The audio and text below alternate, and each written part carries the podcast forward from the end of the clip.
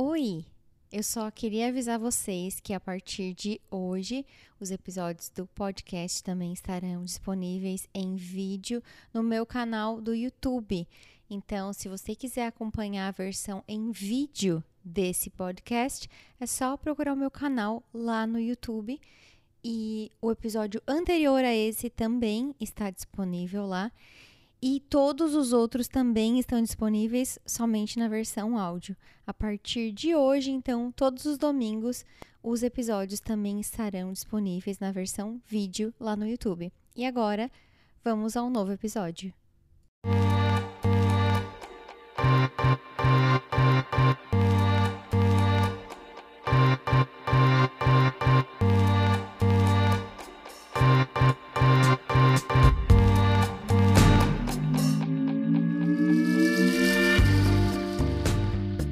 Olá, pessoal! Eu sou Laura Perucci e esse é o Let's Talk New York, um podcast para falar sobre a vida no exterior e também sobre a vida em Nova York. Lembrando que para comentar esse ou qualquer outro episódio, é só me mandar uma mensagem pelo Instagram, Laura Perucci. Hoje eu recebo aqui a Maria Helena Eames, e a história dela começou quando, após perder os seus pais no Brasil, ela se inscreveu em um programa de au pair e veio morar nos Estados Unidos. Ela passou por várias famílias até entrar em uma agência que atendia gente muito rica. Trabalhou para celebridades, foi notícia no Brasil, depois a gente vai falar sobre isso. No meio disso tudo, ela também conheceu seu marido e teve uma filha por barriga de aluguel. E hoje ela está aqui para contar um pouco mais dessa história que é incrível. Então, Helena, seja muito bem-vinda, muito obrigada por topar participar do podcast e contar mais da tua história que é tão inspiradora. Oi, imagina! Obrigada a você por ter me convidado, né? Eu não sei se é uma história inspiradora, sou é, um pouco, eu pouco, pouco anticonvencional, então acho que é por isso que as pessoas acham interessante. Eu nunca faço Ela é modesta e ela é modesta. Mas me conta, como que começou a tua jornada, né, para vir para os Estados Unidos? Como que foi é, perder os teus pais e depois pensar tipo, ah, vou embora para os Estados Unidos e eu sei que tu chegou aqui com 49 dólares, né? Sim, 49 dólares.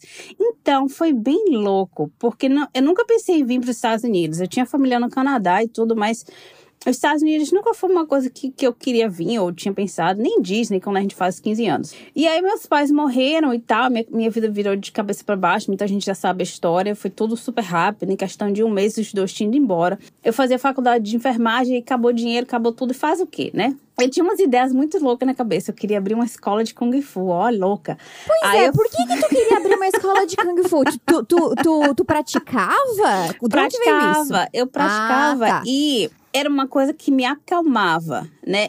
É, hum. para minha saúde mental era muito bom porque me acalmava. É uma coisa que você tem que focar, você tem que ler o seu corpo, tem a parte da meditação e repetição. Então eu achava que eu deveria fazer isso, né? E trazer para minha cidade, que era uma cidade pequena, a gente não tinha escola de Kung Fu e tal. Foi uma coisa que passou na minha cabeça. E aí eu fui morar em São Paulo para poder treinar lá. Várias, várias coisas aconteceram no meio do caminho. Enfim, tu é da Bahia, né? Vamos é. contar aqui pro povo. Porque tu, eu acho que tu não tem tanto sotaque. Não sei se tu perdeu. É, falando inglês a gente vai perdendo sotaque um pouco, mas se você começa a falar que eu sou baiana, o baiano aparece ali de novo. E tu foi para São Paulo com quantos anos? Acho que era 24. Eu fui lá e fui treinar e tal, fiquei na casa de uma amiga minha. E eu uhum. tinha uma uhum. amiga de infância, ela era bibliotecária da minha escola, Farfá, a gente fala até hoje, adoro ela. E aí eu tava falando com Farfá na MSN e ela citou que uma das filhas dela tinha virado ao pé e tava na Filadélfia. E aí eu falei, ah, o que é ao pé? Ela me explicou, né? E uhum. aí o meu dinheiro já estava acabando. E aí eu devia ter o que na época? Uns, sei lá, uns 500 reais na mão naquela época. Na época o dólar era barato, era um é. real e pouquinho, né? Enfim. E aí eu fui me inscrevi, né, pro programa de au pair, mas foi tudo culpa da Fafá. Tá, mas tu já tinha se formado em enfermagem? Não. Chegou a se formar? Ah, não. Não, ah, tá. não, porque meus pais morreram, acabou, acabou tudo, acabou o dinheiro, hum. não tinha como. Eu fazia faculdade estadual, mas não era na minha cidade, né? Então você Sim, tem que alugar que um lugar, você tem que se manter, tem tudo isso. Mas a, a vida, né, te joga para cima e você acha outras oportunidades. Aí eu me inscrevi, né, no programa de au pair, não passei no inglês. Aí a moça da agência ficou, né, tocada com a minha história e que eu tava tentando, né, tava naquele modo de sobrevivência, porque já já estava tudo acabando, né? O dinheiro já estava acabando. E você sabe, no Brasil, quando a gente não tem informação para você conseguir um emprego, as coisas são bem difíceis. Eu não tinha nem formação e não tinha nem experiência profissional, então não tinha nada. A, a moça me deu uma, uma chance, o nome dela é Marcela, até hoje eu lembro. E ela me deu uma chance. Ela falou: Olha, tem um teste que eu vou deixar você fazer em casa. E aí você demora o tempo que, que for. Se você passar, eu deixo você no meu pé. Beleza. Eu, eu tinha noção de escrita e, e, eu conseguia ler e tudo, mas falar, menina, se alguém falasse inglês, eu não sabia o que é que tava falando, nada. E aí eu fiz o teste. Eu passei assim, quase sem passar. E ela me deixou me inscrever. E aí eu me inscrevi no pé, eu tive várias famílias que, que eram interessadas em ser minha host family, porque eu fazia enfermagem, tinha esse background todo, e as pessoas acham que né, as crianças estão mais seguras com alguém que tem é, esse histórico da área de saúde. Mas aí eu acabei escolhendo uma família pela família, não pelo lugar. E eu nem tinha a ideia o que era Minnesota, onde era Minnesota, quão, quanto frio era Minnesota. E acabei vindo para Minnesota em 2008. e tô Como é que foi hoje. a entrevista com a família? Nossa senhora, isso daí foi a comédia. Eu tava em São Paulo. eu falei, eu falei, ai meu Deus, e agora? Tem o Skype, né? Beleza. Eu não falo nada, como é que eu vou fazer? Naquela época os computadores era aquele normal de mesa, assim, não era laptop, eu não via microfone, não via nada, né? De conectar tudo. Aí uhum. eu desconectei o microfone. E assim, eu sou muito sorridente, muito fofinha, né? Aquela carinha assim. E eles falavam e eu não entendia nada. Eu apontava na orelha assim, falava, não tô ouvindo. Mentira, eu tava ouvindo e tava ali digitando no Google para saber o que, é que eles estavam falando, o pedaço das palavras, né? Porque ainda Sim. não tinha o ouvido atento. E aí eles começaram a digitar. Para digitar, aí dava, né? Porque eu jogava no tradutor uhum. e respondia com aquele inglês quebrado.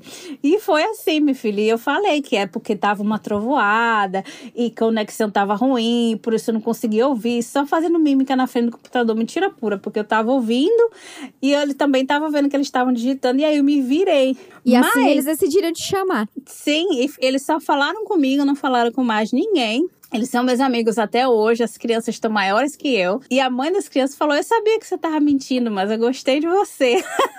Ah, Ela me gente. falou isso depois de, tipo, sei lá, uns 10 anos. Mas foi muito engraçado. E eu cheguei fazendo mímica. Ah, nossa, a pior mímica foi a do papel higiênico. Nossa, como é que eu falo papel higiênico? Não, até hoje. acabou o papel higiênico no meu banheiro, né? Eu vou ficar até vermelha de vergonha aqui. Aí eu falei, e agora? Como é que mímica aqui que eu vou usar, né? Papel higiênico e tal. Aí eu peguei minha mão assim, fechei assim com os dedos juntos. Aí eu falei papel em inglês e apontei para as partes privadas. Nossa, mas. Ela começou a rir, ela falou, oh, toilet paper. Eu, yeah, paper. E foi assim que começou. E eu fazia mímica para tudo. Quanto tempo tu ficou com essa família? Eu fiquei dois anos. Eu não, eu não deixei eles mais, né? Eles viraram minha família aqui. Quanto tempo, assim, até tu, tu se garantir no inglês e. Foi rápido. Foi bem rápido. Foi rápido? Eu era bem focada, então eu não falava português. E porque meus pais morreram, eu não ligava para o Brasil o tempo inteiro. Também teve esse fator. Então, em uhum. três meses, o meu inglês já era fluente. E eu já estava no nível para entrar assim no college. Se eu tivesse que entrar, não precisava fazer o TOEFL nem nada. Eu já estava no college level em três meses. Eu via muito desenho animado, né, com, com os subtítulos. E aí eu lia o que ele estava escrito e ouvia ao mesmo tempo. Ajudou bastante. É, e, e eu não falava português de jeito nenhum. Eu me virava nos 30 era, era só inglês o tempo inteiro, por três meses. E aí eu sei que tu fez um monte de coisa para ganhar dinheiro, tipo vender Victoria's Secret, tu comprou um carro. Isso foi antes de tu voltar ao... Porque tu voltou ao Brasil, né? Pegou um visto de estudante. Isso foi, foi nesse teu período de au pair ou foi depois? No período de au pair eu me virava nos 30, porque a gente ganhava pouco dinheiro. Mas como uhum. eu tava focada, eu não sabia que eu ia ficar aqui pra minha vida inteira, né? Então eu falei, ah, uhum. eu tenho dois anos, então vamos juntar dinheiro, fazer o máximo que posso né, aprender o inglês, porque se eu voltar pro Brasil, eu já tá arrumada. Distribuir a lista telefônica, naquela época ainda tinha. Ia cortar a grama das pessoas, lavar carro. Eu tava sempre procurando uma coisa extra para fazer um dinheirinho. Eu inventava coisas. Nossa, Victoria's Secrets eu vendi pra caramba e fiz uma grana, viu, naquela época. O dólar era baixo e eu, eu fiz amizade com a moça de correio, então ela deixava minhas caixas que não eram para passar passar, né? Que elas estavam super cheias. Eu ia babysit um monte de criança por tipo 5 dólares por hora. E era cinco crianças, eu correndo descabelada atrás dessas crianças. Não, não tinha tempo ruim para mim para trabalhar. Eu acho que até hoje é assim. Eu, quando eu trabalho, eu sou uma máquina. É uma coisa que eu foco muito. Nas outras coisas na minha vida, eu sou até meio desleixada, mas no trabalho, 100%. É uma coisa que, que é bem raiz em mim, sabe? É a questão do Sim. trabalho. E aí, tu, tu, tu voltou pro Brasil depois dos dois anos? Aí, depois de dois anos, eu, eu voltei e acabei indo trabalhar para uma segunda família, que eu fiquei com ele cinco anos, bastante tempo. Eu visitei o Brasil em 2008, 2009, aí 10 eu voltei, troquei de visto, foi negado da primeira vez, então eu fiquei no Brasil cozinhando por um tempo e depois eu voltei de novo com visto de estudante e fiquei aqui com visto de estudante acho que até 2012, se eu não me engano. Tu fez college daí? Fiz, fiz, mas não terminei, porque a minha paixão sempre foi criança, né? depois uhum. que eu uhum. aprendi. Eu entrei em enfermagem aqui no college, até um, um college bem bacana, difícil de entrar, eram poucas vagas. Eu entrei para enfermagem, comecei. Quando eu ficava ali presa no mesmo ambiente, e só aquilo ali não, não, não deixava meu coração feliz. Eu sentia a falta das crianças, da maluquice, da gargalhada, de falar alto, de ficar sujo de lama e dos desafios que as crianças têm, porque é muito dinâmico. Então, quando você tá ali numa coisa que é bem sistemática, minha cabeça não era mais aquilo. Me conta um pouco desse teu. Porque para mim é muito claro, e como a gente tava conversando antes de começar a gravar, assim, que tu tem um dom, uma vocação com, com criança. Que tu falou, não tem como ensinar isso. De onde tu acha que veio isso? Tipo, quando tu, tu chegou a cuidar de criança no Brasil? Conta um pouco dessa tua relação, porque lendo né, a tua história, é, dá pra ver que realmente tu é apaixonada por isso, assim. É, não é qualquer coisa pra, pra ti, né? Não, não foi só tipo, ah, tô fazendo isso só pelo dinheiro. É algo que realmente tu, tu ama, né? E além de amar, só pra pegar uma uma coisa, foi uma coisa que me ajudou muito quando, quando os meus pais morreram, né? Porque a criança tá ali, ela te dá amor o tempo inteiro, ela te faz rir o tempo inteiro. Claro que você vai ter o dia que ela vai chorar, vai dar um chilique, mas tipo assim, ela te ama, ela te adora. E eu acho que isso foi uma das coisas que não me fez pirar quando os meus pais morreram, porque eu fui exposta a essas crianças pequenininhas e que elas estão aprendendo todo dia e tem uma coisa curiosa e que elas valorizam tudo no mundo, né? Elas veem uma flor, nossa, que flor linda, vem ver. Aí quer te dar flor, aí te mostra para você cheirar aquela flor assim. Então, tipo, uma coisa que vai te consumindo, te envolvendo com aquele amor todo, com aquela energia, né? Inocente, assim, e, e feliz, né? Então, acho que Sim. foi uma coisa que também acabou me conquistando por isso, porque me, me me levou para frente, me fez com que eu visse sentido nas coisas, ao invés de entrar na depressão ou, ou tirar minha própria vida, como meu pai fez. E, enfim, mas a minha história com criança é engraçada, porque eu nunca gostei de criança. Eu nunca fui assim, tipo assim, ai, vem uma criança, ai, meu Deus, que criança linda. Não, não era assim. As crianças sempre ficaram ah, entregadas por mim, mesmo se eu tiver parado em um lugar sério, emburrada. Uma criança passa, ela, ela já foi. Ela vai olhar para mim, ela vai querer falar comigo, ela vai querer me, me dar um tchau. E eu não entendo. é uma coisa que tá ali. Eu não sei se elas leem minha aura, sei lá, alguém pode acreditar nisso. Mas é uma coisa que vem desde o que? Os meus 17 anos. Quando eu trabalhava, eu trabalhava como assistente de cirurgia, todas as vezes que tinha uma criança, as enfermeiras brincavam, dá pra menina bonitinha, que era eu, né? Que as uhum. crianças gostam dela. E era engraçado, toda vez que tinha uma cirurgia que tinha criança, era eu que estava ali falando com as crianças e elas se acalmavam em tudo, mas não era intencional. E aí, quando eu cheguei aqui nos Estados Unidos, acab acabou se tornando intencional, né? E ac acabou que, que juntou tudo. Elas me ajudavam e eu ajudavam elas. Então, a história com criança vem de muito tempo mesmo, mesmo sem eu querer, né? Pois é. E aí, como que surgiu essa essa agência chiquérrima aí, sei lá das quantas? Conta pra gente. porque, né, já é outro, outro patamar, né? Sim. Isso foi uma piada, né? Eu trabalhava com uma família muito querida isso e em Minnesota. Mãe... Quando tu voltou para os Estados Unidos, tu voltou para Minnesota pra de Minnesota novo. e continua aqui agora de novo. Eu acho que é o meu lugar. Tinha uma família que eu trabalhava, eles eram muito fofos. E aí a mãe um dia fez uma piada e falou assim: "Ai, nossa, eu só vou te perder para uma celebridade". Eu falei, eu trabalhar para celebridade? Ela fez, é, saiu essa matéria aqui na New York Times e aí eu lembrei de você. E na matéria falava de uma agência chamada Pavilion. E aí eu dei risada, eu falei, ah, vou olhar a matéria. Conversei com ela, falei, ah, li aquela matéria lá daquela agência. Eu fiz, nossa, muito louco aquilo, né? E ela falou, ah, você devia mandar o seu currículo. Aí eu dei risada, eu falei, imagina, que meu currículo. E eu mandei, só porque ela era ela fez uma piada, eu falei, ah, vou continuar com a piada, né? E aí eu mandei meu currículo pra agência. E no dia seguinte eles me ligaram. e aí começou a vida de louco. Não era uma coisa que eu tinha perspectiva, não era uma coisa que era minha realidade, não era o salário que eu fazia, era tipo 10 vezes mais. era uhum. tudo totalmente fora da realidade, da minha realidade. E aí eu fui aceita pela agência e daí para frente foi isso. E eles me mandaram para várias entrevistas no país, Nova, Nova York, também Los Angeles. Eram as áreas que eu queria ir. E aí a agência me mandou para várias famílias, inclusive uma pessoa que era parente do ex-primeiro-ministro da Romênia queria me contratar e eu, meu Deus do céu, que negócio louco. A... O que, que o que, que tinha de especial nessa agência? ela trabalha com gente rica, né? E os padrões são bem restritos. Por exemplo, você tem que ter muitos anos de experiência, você tem que ter vários cursos, você tem que ter alguma habilidade especial, ou seja, falar uma, uma língua diferente ou ter um treinamento específico. Então, para você entrar na agência e ser representado pela agência, o critério é bem, é bem restrito. Tanto que eu tive várias amigas que não conseguiram entrar na agência. Eu nunca entendi por que, que eu entrei, mas enfim. Então, e, e, e é voltado para esse público que exige muito e que tem esses requerimentos especiais, né? Que fala francês, ou que fala, sei lá, chinês, várias outras coisas que, que, que eu não tenho aptidão. O meu forte sempre foi bebês e crianças menores de 4 anos. Quatro anos, né? E, e crianças que tinham é, algum algum problema comportamental. Precisava entender como é que, né, ela se ajustar à sociedade, a lidar com os próprios sentimentos e tal. Então, esse sempre foi o meu forte. E os pais gostavam disso. Foi aí que eu consegui me destacar na área, né? E essas são várias agências, na verdade. A Pavilha é uma delas.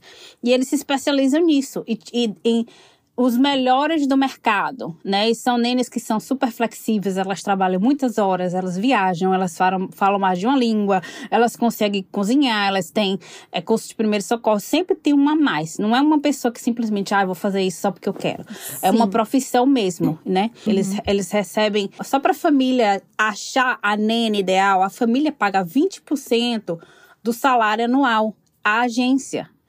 Né? Então, se uma, uma Nene, o salário dela é muito alto, essas, essas agências vão querer representar ela, porque sim. a comissão é extremamente grande, né? Eu fiz bastante sim. dinheiro para bastante agência.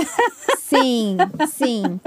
E aí, me conta assim, quanto tempo tu, tu ficou nessa agência, trabalhando com essa agência, né? E, e como foi, assim, sair de, um, de uma realidade de ser au pair para ir trabalhar para essas pessoas que são bilionárias, né? Milionárias e muitas delas também celebridades. Como foi essa, essa mudança? Foi muito diferente do não. que tu fazia? Eu acho que para outras pessoas seria, mas para mim não. Eu estou ali para fazer um trabalho. Trabalho que eu faço na casa de uma pessoa que me paga o que eu peço, independente do, da classe média da pessoa, é o que eu vou, eu, é o que vai estar ali né? Para uhum. mim não faz diferença se é uma casa de 50 milhões ou se é uma casa de 500 mil. A vida não é minha, a casa não é minha, o carro não é meu, né? As crianças não são minhas, né? Tem isso também. Eu tô uhum. ali para servir, né? Tô ali para servir a família, tô ali para adaptar aos costumes da família, né? E para oferecer eles um serviço. Então, para mim essa transição foi muito fácil, porque a minha cabeça sempre foi muito profissional, né? É, é um trabalho, não é, ai meu Deus, esse carro de 300 mil dólares, essa bolsa, não é minha, eu não vou levar para casa, não vai mudar minha vida, o que vai mudar minha vida é o meu salário, né? Você tem condições de pagar o meu salário? Tem, maravilha, você pode ser o rei, entendeu? Vou te tratar bem do mesmo jeito, você é educada do mesmo jeito, né? Porque você é um Sim. pai como qualquer outro. Vai ter horas que ama as crianças, vai ter horas que não pode ver as crianças porque não aguenta mais, precisa de, de um tempo. T todos são normais, né? Você tem uma criança, você vira pai e mãe. Não existe uhum. o pai e mãe rico. É pai e mãe, o sentimento é o mesmo, o amor é o mesmo, as dificuldades são as mesmas. Então, para mim, né, foi muito tranquilo. É claro que, por exemplo, quando você vai numa casa mais rica, o berço é mais caro, as roupas são mais caras e você aí tem que prestar atenção, né, como é que você lidar com isso tudo, porque você manchar um vestido de dois mil dólares é diferente de você manchar um de 20, que você vai lá e compra outro de volta. Mas eu acho que mudaria para qualquer emprego, né? Quando você muda de emprego, você se adapta à empresa nova. Por exemplo, muitas casas têm câmeras e as babás uhum. detestam casa com câmera. E eu falo, bota, bota câmera em tudo quanto é lugar, porque eles vão ver o que eu faço com a criança dele. E eles vão adorar, entendeu? Vão achar que eu sou louca, mas não tem problema, entendeu? Porque é o que eu sou. Não tem, uhum. não tem diferença. Eu acho que por isso que a transição não fez muita diferença para mim. É, para mim, escutando tu falar, a, a descrição que eu chego é que tu não é uma pessoa deslumbrada. Nem um pouco. Né? Um tipo, pouco. porque eu acho, e eu acho que isso que tu falou de tipo, ah, é um carro, uma casa, não é meu. Pra mim, isso é o resumo. Tipo, realmente, tipo, não é teu. E, e, e tem muitas pessoas que acho que sobe a cabeça, né? Porque, ah, sei lá, estão fui... trabalhando pra, pra essas pessoas. Nossa, aí... já fui muito criticada, inclusive, porque quando eu fui para Califórnia, eu, eu, tinha o carro que eu tenho até hoje. Eu comprei ele novo, mas uhum. ele já é velho. Tem oito anos comigo, o mesmo carro, eu não mudei de carro. E é um carro básico, né? Nos Estados Unidos. É um Prius. Você sabe, Prius é uhum. é um carro de, de ralé. E o meu era Vou básico. Vou conversar uma coisa, Helena. Não sei nada de nome de carro. Eu só sei que é. Gol é, Ford K, Fiat Uno, eu não sei nada. Sabe quando vem o Uber e fala, ah, o carro que tá vindo é tal, assim, não faz diferença nenhuma porque então, eu não sei que carro é. Mas o Prius é tá tipo assim, ó, um Fiat Uno básico, daquele quadradinho de 1900 bolinha. Não é um carro caro. Né? Um carro legal, uhum. é híbrido. E todo mundo que trabalhava comigo em um dos empregos tinha Mercedes, tinha BMW, tinha um monte de carrão. E aí uma das pessoas uma vez chegou para mim e falou: "Você não tem vergonha de vir trabalhar com esse carro, não?" Eu falei, mas por quê? Ah, porque você sabe, né? Os motoristas às vezes têm que tirar os carros de lugares e dirigir o seu carro. Você não tem vergonha? Eu falei, não. Eu falei, não, o carro é meu. Eu paguei, me serve. E o que, é que a Mercedes vai fazer? Ela vai voar e, e né? E não pegar o trânsito de LA? Não. Eu vou estar parada no trânsito do mesmo jeito. Então, é, é, eu era muito criticada pela forma com que eu me vestia, né? Que eu não usava maquiagem, que eu não fazia meu cabelo, que acordava... Mas nunca e, pelos teus patrões. Nunca sempre pelos por meus pessoas patrões. dos bastidores. Sempre as pessoas que trabalhavam comigo. Sempre os funcionários uhum. da casa. E, e, eu falo, eu vou estar tá aqui com roupa de marca arrumada de maquiagem pra quê? A criança vem me beijar e tá ali comendo a minha maquiagem inteira. Eu vou botar uma roupa arrumada pra quê? Aí eu vou ficar aqui, ai meu Deus, vou manchar minha roupa, vou ficar suja. Não, eu quero uma roupa que eu fique suja. Eu tinha a mesma roupa, era tudo igual. Era o short, eram cinco do mesmo, cinco da mesma cor, cinco, era tudo igual. Então quando, quando você me via, eu tava com a mesma roupa, entre aspas, o tempo inteiro, mas eram várias da mesma. Porque eu não queria estar tá pensando ah, como é que eu vou me vestir, é, né? O que é que eu... eu queria estar tá focada na criança, o resto que se exploda, né? Eu acho uhum. que é por uhum. isso que os, os meus patrões gostavam de mim. Quanto tempo tu ficou nessa agência? E também uma curiosidade, porque, né, do, do, que o salário era maior e tudo mais. Quem define o salário, né? É a agência? Eu, eu ah, defino. define. Eu não trabalho para agência. A agência me representa. Eu digo a elas quais os, os empregos que eu estou interessada. Uhum. Eu faço a entrevista. Alguns você faz o teste, você trabalha por um dia, duas ou algumas semanas e você decide. Quem me paga é a família. Sim. A agência é só para me representar. Um facilitador. Uhum. Faço, exatamente. E aí eles vão checar se eu não tenho antecedentes criminais, vão checar minhas referências, vão saber se eu não tô mentindo, né? Eles checam, uhum. fazem esse trabalho todo antes de mandar você para a família. Eu trabalhei uhum. para várias agências, não foi só. Né? Quer dizer, fui representada, não trabalhei. E é mais ou menos assim. Então a Pavilha me mandou para um emprego, depois eu tive outras agências que me mandaram para outros. Os de celebridade geralmente eram recomendações, não eram agências. Eu tava trabalhando, a pessoa gostou do meu trabalho e perguntou: Ah, você não tem interesse? Fulano tá contratando. Eu falei: Ah, vou. Porque quando você faz um bom trabalho, as agências brigam por você. É aquela questão, né, de ser profissional mesmo. Quanto tempo tu ficou trabalhando nessa, nesse setor de, de gente super rica, celebridades e tudo mais? Ah, eu ainda trabalho para uma família. É, uhum. é um uhum. pouco diferente hoje em dia porque hoje em dia eu priorizo minha família, né? Minha criança. Sim. Mas ainda continuo trabalhando para família muito rica. mas eu trabalho como chefe. É uma das coisas que eu tinha que aprender em um dos trabalhos, eu precisava cozinhar. Esse foi engraçado. É igual o, o de fazer a mímica que não saber inglês. Eu cheguei e falei para ele, falei, ó, eu não sei cozinhar, mas eu aprendo. e aí eu acabei me tornando muito boa e hoje em dia eu trabalho como chefe dessa outra família. Ah, quando tu tava, né, antes de estar de tá casada, de, tá, de ter filhos, tu tinha uma rotina bem agitada, né? Quantas horas tu trabalhava por semana? 120 a 144 horas por semana. Por um ano e meio eu só tinha 24 horas que eu não estava trabalhando. Dessas 24 horas eu saía direto para um massagista porque meu corpo estava extremamente dolorido. E as pessoas acham que trabalho de babá é fácil. Não é. É muito esforço, esforço repetitivo. Eu tenho problema nas mãos até hoje porque eu trabalhava muitas horas. Eram 120 uhum. a 144 horas por semana. O meu mínimo foram 100 horas por semana. Então muita gente pensa assim: ah, o salário é alto. Não é alto, é porque eu tenho vários empregos durante uma uhum. semana, né? Uma carga horária normal é 40 horas, né? Sei lá, vamos Sim. dizer que 40 horas você ganha 2 mil dólares. Se você trabalha três vezes mais que isso, você vai ganhar 6 mil. É por isso que eu não fiz por muitos anos também, porque é Sim. puxado pra caramba. Sim. E quando eu comecei a fazer a questão das famílias que têm mais dinheiro, que têm mais demanda de horários, eu já estava no mercado há bastante tempo, então eu já tinha várias coisas que o meu corpo já não fazia do jeito que deveria. A mão, a mão foi mais na Califórnia que eu danifiquei, porque eu tava focada em criança bem pequena. Ninguém vê esse lado. Todo mundo vê o dinheiro. Sim o glamour. Uhum. Deixa eu te perguntar uma coisa. É, antes de eu passar para um próximo tópico que eu quero te perguntar, que a gente não vai falar só sobre a tua carreira de babá.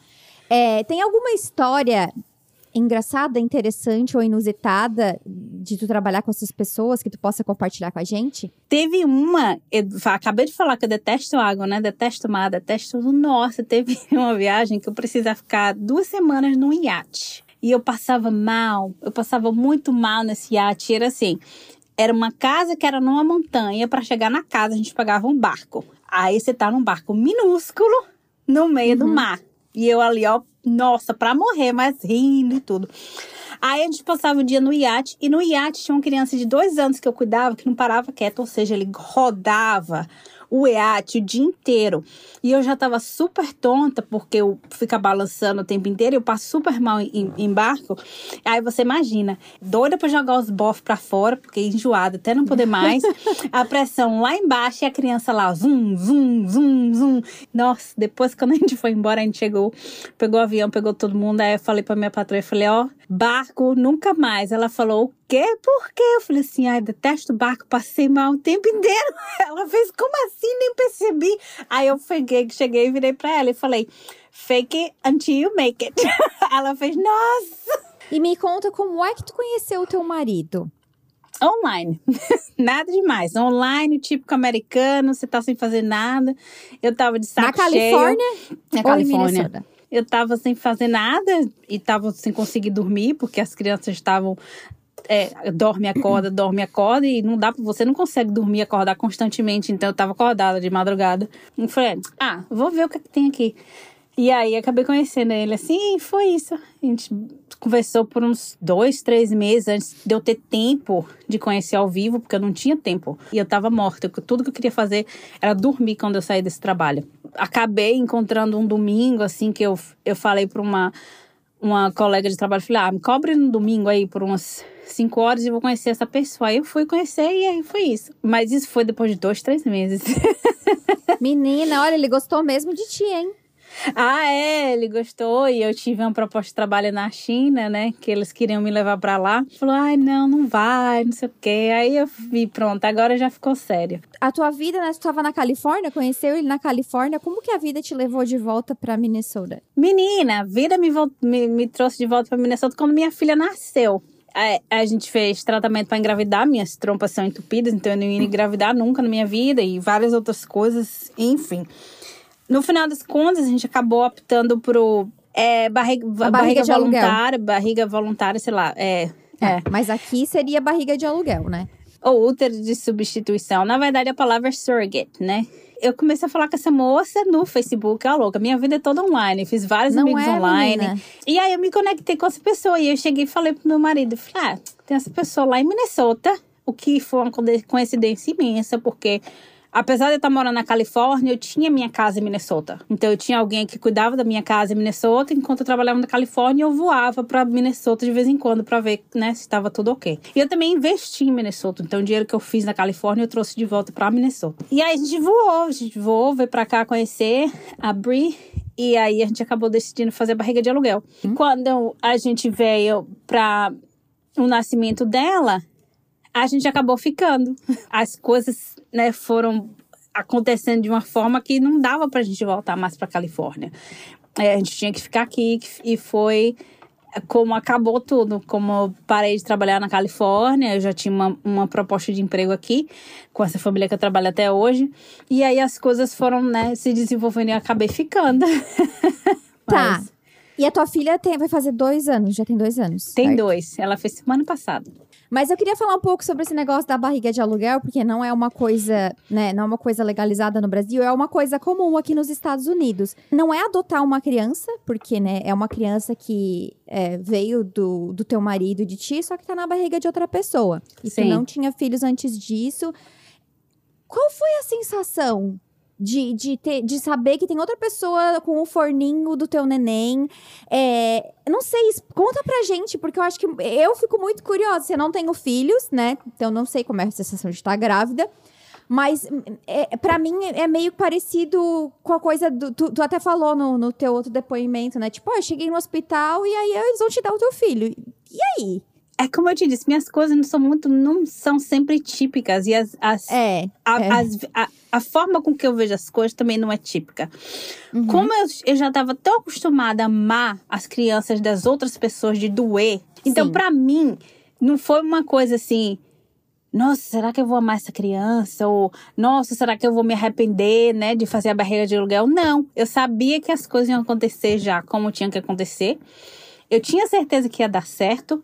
Eu tinha certeza que era aquela pessoa. Inclusive. Como que tu a... tinha essa certeza? Eu não sei. Não sei. É, é, Deus. Eu não sei. Tem várias coisas na minha vida que, que eu não sei as respostas. As respostas aparecem para mim. E, e são de maneiras realmente do nada, né? A barreira de aluguel foi do nada. muito na vida também, né? Eu não sei, eu acho que tem um anjinho que gosta de mim bastante, assim, que dá uma ajudada, né? Enfim, inclusive durante a gravidez, porque essas gravidez de, de bebê de proveta são bem complicadas. E teve minha, minha barriga de aluguel ou barriga solidária, enfim, teve uma hemorragia gigantesca. Pra você ter noção, eu não me preocupei, eu só respondia a ela depois para saber como ela estava bem. Ela continuava mandando mensagem, eu, ok, vai ficar tudo bem. Mas eu não me desesperei. Eu não fiquei assim, oh, nossa, agora já era minha criança, vai perder a criança. E era nas primeiras semanas, né? Tranquilamente, continuei meio, meio dia. E ela chorava, se desesperava. Mas não é porque eu sofria, é porque eu sabia que minha filha ia nascer. Aí eu falava, já conheço essa criança desde 2007. Porque eu já sonhava com minha filha desde 2007. Eu já sabia o que, que ela ia aparecer, a cara dela, já sabia tudo dela. Antes nome, de conhecer o teu marido. Dois, 2007. Minha mãe morreu, eu comecei a sonhar com essa criança. Não sei porquê. Parece as histórias de louco. Então é por isso não, que eu tinha muita é confiança. É eu tinha muita confiança nas coisas. Tanto que quando a gente foi fazer o tratamento de, de fertilização in vitro, eu falava pra minha minha, minha médica falava, eu quero uma menina. E aí eu uhum. perguntei se tinha chance de só, nascer, só ter os embriões de um sexo só. Ela fez, olha, é raro. Geralmente é 50% menino, 50% menina nessa média. Ela fez, mas eu, quando eu fiz, que minha médica também fez tratamento, eu tive todos meninos. Aí eu fiz, não, não acredito, porque eu sonho com uma menina. Aí a gente fez o tratamento inteiro, minha médica me liga, gargalhando. Ela fez, você tem 10 meninos e uma menina. Aí, aí eu, nesse aí... caso dá pra saber antes de implantar, eu Sim. não sabia disso. Sim, porque a gente fez teste genético, fez tudo. E aí é, eu falei assim, tá, eu tenho 11 embriões, quantos são normais? Ela falou, você tem cinco meninos normais e uma menina normal. Ou seja, as chances dela ser normal era mínima, as chances de ser uma menina era mínima, as chances dessa menina ser transferida para outro e vingar também era pequena. Depois a gente teve uma ultrassom que deu anormal como se ela fosse ter um problema cardíaco. Tipo assim, foi uma montanha russa. E eu só dizendo, "Hum, ela vai estar aqui, não tem problema. Eu tinha certeza que ela ia estar aqui, eu tinha certeza que ela ia ser exatamente como ela é. O cabelo é o que eu via nos sonhos, o olho, o formato do olho, a boca, tudo é igual. A criança idêntica que eu sonhei por. Quando ela nasceu, quando foi assim, tipo, aqui, toma, leva essa criança. Ela já era parte da minha vida por mais de 10 anos, né? É de repente, porque você não vê a barriga crescer, não tem um movimento, não tem essas coisas. Principalmente eu tava na Califórnia, a Brie tava em Minnesota, então a gente não teve muita essa interação. Era só no vídeo, quando ela fazia as consultas, e a gente voava pra cá em algumas das consultas, não todas. E aí, quando ela nasceu. Foi muito doido, porque a médica fez, vem ver, vem ver. Aí tava ali o cabelinho dela, assim, já pra sair. Ela nasceu, assim, chorou bem alto. Aí eu falei pra ela, oh, hello! e foi assim, muito doido, porque era como se ela já tivesse ali há muitos, muitos anos. A gente não tava certo da barriga de aluguel ainda, se era naquele momento. E as coisas acontecendo para que fosse naquele momento, para que fosse aquela pessoa. A Brie estava já conversando com uma outra família num processo bem mais avançado, só que a família parou de se comunicar e aí ela conheceu a gente, gostou mais da gente e continua na- na- nas nossas vidas até hoje também. A gente se vê e tudo, se fala. E o nome da tua filha? Conta também, porque eu ah, sei o que tem um é é, bem é especial. Nina. É Nina, e era o apelido que minha mãe me chamava né? era, quando eu era pequena, era Nina e Nanã. Tá, e aí quero falar mais do, do outro empreendimento teu ali na questão de real estate. Ah. Também tu fez umas coisas assim. É, é o que tu tá trabalhando mais hoje também. Ah, não, tu falou que tá trabalhando de chefe, né? Então. É, tu- mas tu ainda tem os teus investimentos de real estate? Conta aí Tenho. uns negócios loucos aí que tu fez de comprar apartamento sem olhar. em 2011. Na verdade, não era nem quando eu ganhava muito dinheiro. Eu tinha um dinheirinho guardado. E ainda estava naquela crise, né? Você lembra da cri- crise de 2008 e tal, que o mercado caiu e tal. Naquela época, casa era vendida a preço de, de uma porta hoje em dia. E aí, em 2011, sendo que eu cheguei aqui em 2008, em 2011 eu comprei minha primeira casa própria, paguei à vista. E aí, depois disso, eu comprei uma casa em 2013. E aí eu acabei alugando a primeiro lugar, e aí quando eu fui pra Califórnia, eu gastava muito dinheiro em bobagem, em restaurante, em coisa assim, e eu falava, mas como assim? Eu tô ganhando 10 vezes mais do que eu ganhava antes, e pra onde esse dinheiro tá indo? E aí foi quando eu comecei a comprar apartamento em leilão.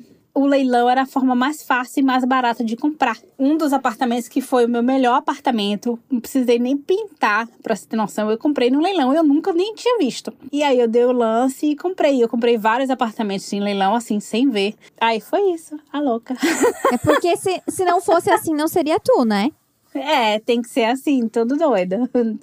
Tenho modificado um pouco as formas com que eu tô investindo, porque eu quero fazer uma casa pra mim num outro lugar e tal. E esse é um outro projeto. E esse é um outro lugar também que apareceu do nada. Eu falava pro meu marido que eu só ia sair da minha casa, que eu moro hoje em dia, se eu fosse morar num lugar sem vizinho e que tivesse muita árvore. Ó, louca. Mas que eu queria esse lugar no meio da cidade, porque eu não queria estar isolada. E aí eu, né, ficava na internet. Eu sempre fico na internet olhando. Tinha uma cidade que eu tinha em vista, sempre tive em vista, sempre olhei casa pra lá e falei, ah, um dia eu vou me mudar pra essa cidade. Apareceu um terreno cheio de árvore no meio da cidade e não tem vizinho. Não é que ela acha as coisas que ela quer. E se você vibra positivamente, as coisas acontecem, né? Eu, eu acredito Sim. muito nisso. Eu quero dar um fechamento é, fazendo um, um paralelo, porque antes de gravar a gente estava falando, né, que saiu uma matéria sobre sobre sobre tu na, na revista Veja, acho que foi uns dois, três anos isso, não sei. Foi 2020. E, enfim, saiu essa matéria sobre a Helena na Veja. E aí aumentaram lá. É, ai, babá milionária e tudo mais, aquela coisa, ah, milionária em reais, né? Falaram um monte de coisa da Helena, a, a- a matéria viralizou, é, e nem tudo que foi falado lá é verdade. Isso, assim, isso me mostra muito de, de como essa coisa de, de que no Brasil a gente olha para as coisas, principalmente nos Estados Unidos, né? E acha que tudo aqui é muito fácil. E aí, conversando contigo, não é assim, né? Tipo assim, ah, tá bom, foi trabalhar pra celebridade, então é. Eu queria que tu falasse um pouco disso, sobre, sobre da, né, da, da romantização, da ficção e do que é realmente realidade.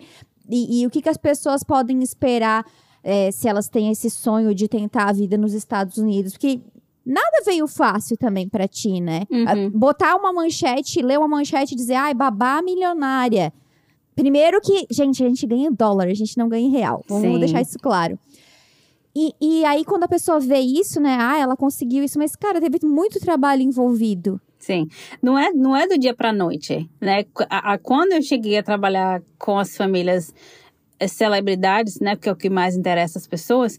Eu já trabalhava com famílias ricas e eu já trabalhava com criança desde 17 anos. Então, não é uma coisa que aconteceu do nada. Eu acho que as pessoas hoje em dia, em tudo, principalmente com social media, os resultados são muito imediatistas, né? Você Sim. acha que você vai ter ali agora, naquele minuto, você vai criar um canal no, no Instagram e se você, você vai ter 50 mil pessoas. Não existe isso. Todo mundo, eu acho que, que consegue chegar a um certo patamar, em qualquer profissão que seja, teve um caminho a seguir. Né? É exatamente o que eu disse. Eu cheguei aqui fazendo o quê? 195 dólares por semana. Né? O primeiro carro custou 800 dólares, era cheio de buraco, de, de, de ferrugem. Eu comprei num leilão e reformei o carro. Era super Sim. velho, né? Eu fiz muita coisa, eu trabalhei por pouca grana e eu trabalhei muito. Mesmo quando eu ganhava um salário alto, né? Que Pois é, é- tu falou, tu tinha 24 horas de folga. eram muitas horas, né? E o preço é alto. Porque até hoje eu tenho consequências do trabalho físico que é. E mentalmente também é estressante. Você tá sem dormir, né? Muitas vezes você tá em diferente fuso horário diferente porque você viajou. Você tem uma criança que tá com cólica. Não é uma coisa fácil nem glamurosa. Né? E como você disse, a gente ganha em dólar, mas a gente vive em dólar, a gente paga tudo em dólar. E aqui também tem a questão de quanto mais dinheiro você faz, mais imposto você faz. Né? Então, muitas vezes, metade do meu salário era imposto, né? Na Califórnia, um apartamento de um quarto é 2.500 dólares por mês, né? Só aí você já precisa de um salário muito maior para poder ter um lugar para dormir ou para guardar suas roupas, né? Porque no meu caso era praticamente isso, apesar de eh, de eu trabalhar muito, eu precisava de, do meu lugar, pelo menos das 24 horas, para minha sanidade mental. É muito comprometimento. E é por isso que eu digo que a longo prazo eu não faria. Você faz a curto prazo, investe, né? Se recria e aí anda para frente. E a dica para as pessoas que querem vir para os Estados Unidos, venha legalmente. Ilegal, não, não tenho nada contra, mas eu não acho que você vai ter a oportunidade de evoluir. Quando você vem para cá com visto de turista e vai ficando, você só vai ter um emprego estático, que vai te dar a grana do dia a dia, que você vai sobreviver. Se você comparar com o Brasil, vai ser melhor sim, porque a segurança é maior. Mas, se você vem com visto de turista e quer ficar depois, sem os papéis, é, cada um faz o que, o que cabe à própria vida Sim. eu acho que você se estagna. Suas possibilidades são restritas, né? Se eu não tivesse ficado legalmente no, no, no país, eu não poderia ter trabalhado para as agências que eu trabalhei. Eu não poderia ter trabalhado para as pessoas que eu trabalhei. Eu não podia ter ganhado o que eu ganhei. Tudo requer a documentação necessária para você trabalhar Sim. legalmente no país. A minha dica é venha com um plano que a longo prazo você consiga ficar legalmente, né? Seja o plano de vir e estudar e aí você fica aqui legalmente por questão de educação, você faz faculdade, depois você faz mestrado, você torna, você se torna um profissional capacitado, que a empresa te ajuda a ficar aqui ou você mesmo, né, trabalha com migração. Eu acho que é esse uma das dicas principais e a segunda é fale a língua do país que você vai morar. Porque eu vejo muito brasileiro que vem para aqui e tá aqui há 15, 20 anos e mal fala inglês. Não vai evoluir também, né? Então, se É. você vem para cá para conquistar coisas e crescer e evoluir e melhorar a vida da família, acho que essas são as duas coisas. Aprenda a língua, né? De qualquer país, não só dos Estados Unidos É. e esteja no país legalmente. Porque aí, quando a oportunidade aparecer, você não vai perder a oportunidade, você vai se jogar, né? Você não, não vai ser, ah, eu queria tanto ter feito isso, ah, mas eu não tenho papel. Quer dizer, É. falta de planejamento, né? Se você planejar, você pode fazer o que você quiser. Seja honesto, trabalhe duro, não, não, não almeje ser o que as outras pessoas são, porque você é uma pessoa individual, você tem necessidade individual. Ache a sua identidade, ache algo que você goste de fazer, que quando você vai para o trabalho você se sinta feliz, que você sinta falta do trabalho. E era isso que a carreira de babá me dava, né? Até eu ter minha filha. Muita gente também não entendia, falava, nossa, mas você, você é documentada no país porque você trabalha de babá, subcategoria e tal. E falava, mas é o que me faz feliz e é isso que eu vou fazer, né? Era tá linkada à minha verdade, não a dos outros. Era bem. Eu acho que tu E- nunca se julgou por isso também, né? Não, mas eu já nasci assim. É uma coisa que Sim. eu nunca nunca liguei para o que as pessoas falavam de mim. Até na faculdade, quando eu fazia enfermagem no Brasil, eu ia pra faculdade de moto, de camiseta, eu era tatuada. E todo Tu é mundo achava tatuada? é, não muito, mas na época, assim, pra mim, né, 1900 bolinha, eu tenho uma tatuagem bem grande nas costas. Eu era bem vista, assim, como uma radicalzinha, mas eu não tinha nada de radical. mas eu também não tava nem aí. Eu, e não é na questão de não respeitar as pessoas, é na Não. questão de eu sou eu e amo e amo dessa forma, mas eu também amo você diferente. Eu também gosto de você. Eu acho que todo mundo tem, tem algo a oferecer. Todo mundo, independente do que, que seja, homem, mulher, criança, é, hétero, é, o, o gay, o- qualquer pessoa, sempre tem algo interessante, né? Só, só você ter essa abertura de entender e de ver as pessoas como elas são, né? Ler pessoas, né? A gente falou disso Sim. antes também. Sim. Gente, eu vou deixar o Instagram da Helena na descrição do podcast, se vocês quiserem mandar alguma mensagem pra ela, pra dizer o que vocês acharam e tudo mais. E eu quero te agradecer mais uma vez por ter participado, por ter compartilhado a tua história, a tua energia é incrível. não, não, tu fala, ai, não sei porque as pessoas dizem, nossa senhora, mulher, assim, a tua história é, é muito inspiradora mesmo. Eu sei que é porque é fora da curva e tal, mas é tão difícil hoje em dia, né, a gente tipo, confiar na vida e, e, e- não se preocupar com os outros. Então, por isso que eu acho que tu é uma inspiração. Pra mim, essa é a resposta. Eu acho que tu confia, tu tem confiança em ti mesmo, e aí, consequentemente, tu confia nas coisas que estão acontecendo, tu vai atrás, e tu não tá nem aí porque os outros pensam, porque não importa mesmo. É, mais ou menos assim. É isso, é isso, é isso aí. Imagina. Obrigada a você. O papo foi muito, muito divertido, bacana. Como eu disse, a gente falaria aqui por cinco dias Nossa, se deixasse. tenho certeza. Tenho Ah. certeza. Mas é isso, eu tô sempre aberta a ajudar quem precisa de ajuda, enfim. Meu Instagram é pequenininho, mas eu respondo a todo mundo. Então tá. Bom, obrigada mais uma vez. Muito sucesso pra ti. E pra quem tá escutando, mandem mensagens falando o que vocês acharam e a gente se fala no próximo episódio. Tchau, tchau.